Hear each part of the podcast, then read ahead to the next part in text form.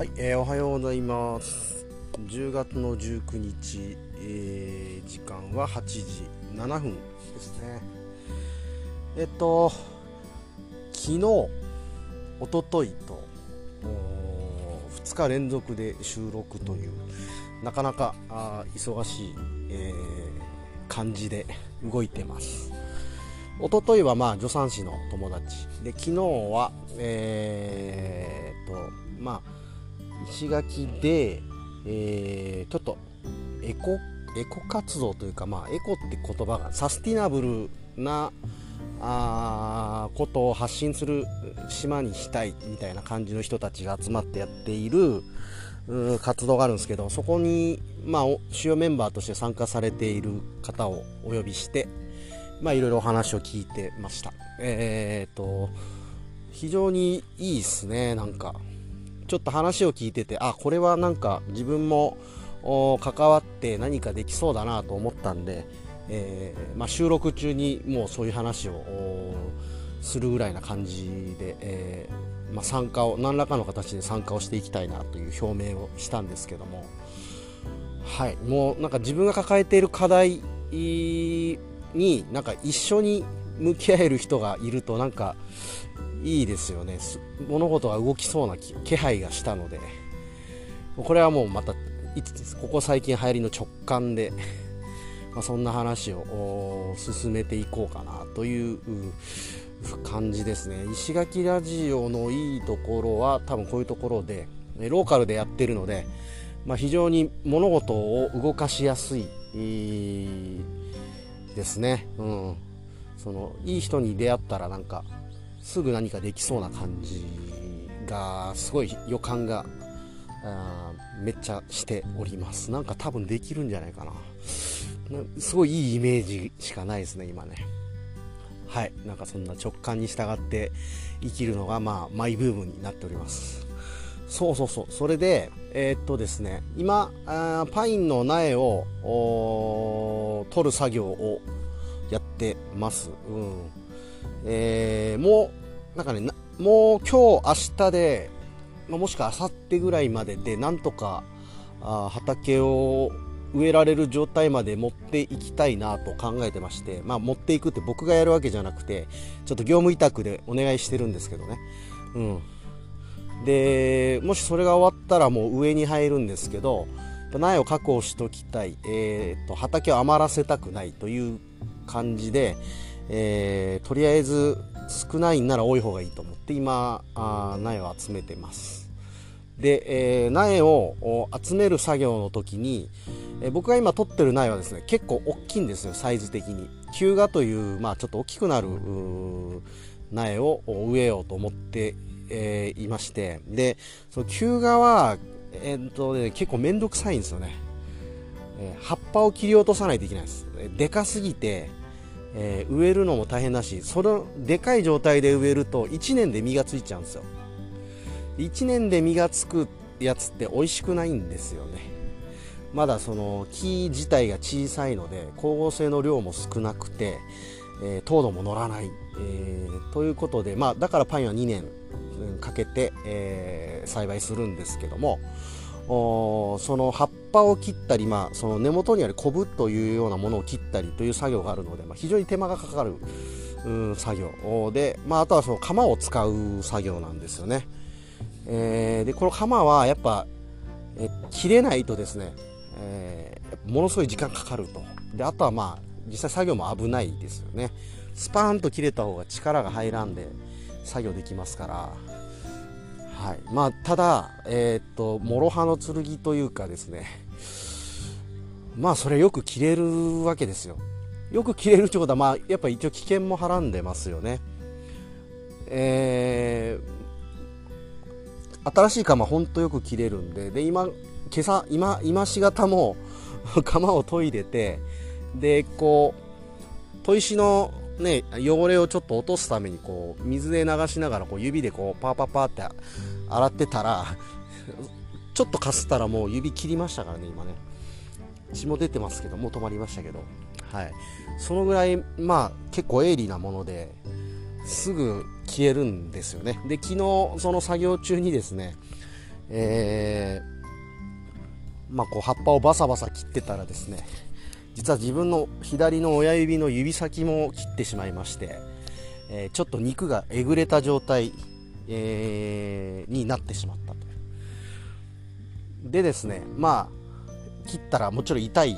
し血も出るわけですよね。ああやっちったっつってまあ俺小池がめっちゃ多いんですけどやっちったと思ってまあ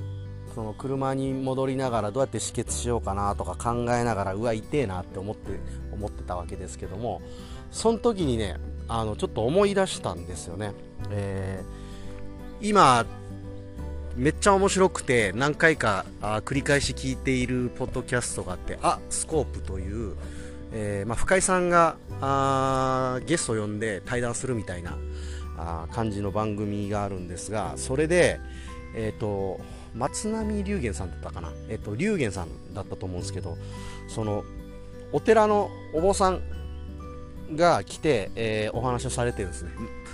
で、めちゃめちゃその仏教のことを分かりやすく説明してくれてたんですよ。で、まあすごい面白くて何回も、もっと理解したいと思って何回も聞いてるんですが、その番組の中でですね、えー、まあ、メタ認知の話よく出てくるんですね。メタ認知が大事だみたいな話とか、うん、でその苦しみみたいなものは、えーとまあ、その原因とかをこうもうもうちょっとメタ認知することで、えー、まあそこからその原因苦しみから解放されるみたいな、まあ、これだいぶはしょって今言ってますけど、えーとまあ、そんな話があってであのー、M、MC っていうのかな、えーとまあ、司会の方がですね、えー、それフィジカルにも効くのかみたいな質問をされたんですね。フィジカル、まあ、要するに痛みに対してもそのメタ認知が効くのか、これ深井さんだったかな、された。痛みに対して効くのかって、え、質問に対してその龍玄さんは、これはですね、実は多分効くと思いますみたいな話をされてたんですよ。で、その痛い箇所のこの X 軸 Y 軸座標軸とかでこう俯瞰してみてでそこがまあどういう痛みなのかとかいうのもちょちょっとこのメタ認知で見るみたいな話があってその時ふと僕が指を切った時にあのふと思それを思い出したんですよね。そっか。痛い今痛い状態でこれ実験できるなと思って。で実際に少し意識を変えてみたんですよ。なんかあこの指先左手の親指の指先がなんかじんじんと痛くて血が流れてるなみたいな感じで、えー、ちょっと俯瞰して見るようにしてみたらですねえこれ多分痛みの質が変わったんですよね。痛いではあるんですけどなんかすんげえ痛いではないみたいな感じですね。ちょっと今中断。はい、えー、ちょっと電話がかかってきたんで中断しましたけども、そうそう、痛みの話ね、なんか、そうなんですよ、痛いんですよ。痛い、確かに痛いんだけど、えー、っと、なんだろうな、痛みの質、ほんと変わったんですよね。このこの意識の場所というか、えー、っと、なんどっか痛覚がね、この脳とかに何この痛みを発信しているのかちょっとわからないですけども、うんと痛みの元になっている場所をなんかちょっと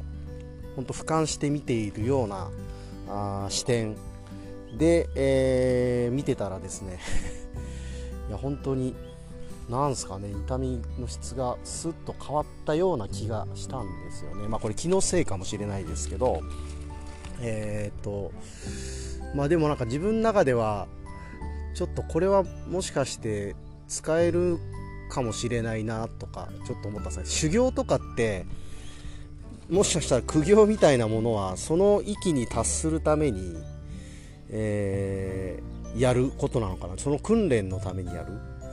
うんことなんかなとか ちょっといろんなことを思ってしまいました、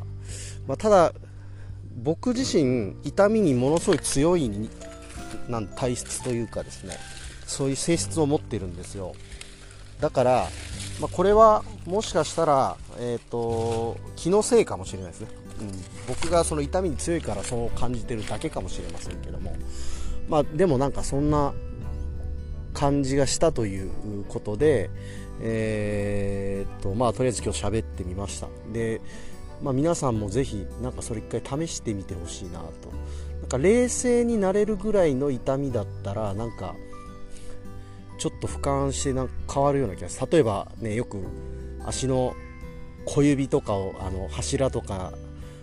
段差にぶつけていてみたいなのあるじゃないですか。ああいう時にいてってなるけどそれをなんかふとちょっと冷静になっておどこがどう痛いんだみたいな風な問いかけを自分にしてみたらえー、っと僕が感じたようなあ感覚をもしかしたら感じてもらえるんじゃないかなとなんかそんな風に思いましたね。はい。なかなかいい経験でした。えー、っとまあスコープまだ聞いてない方本当におすすめなんでよかったらあ聞いて聞くのをおすすめします。はい、えー、今日も聞いてくれてありがとうございました。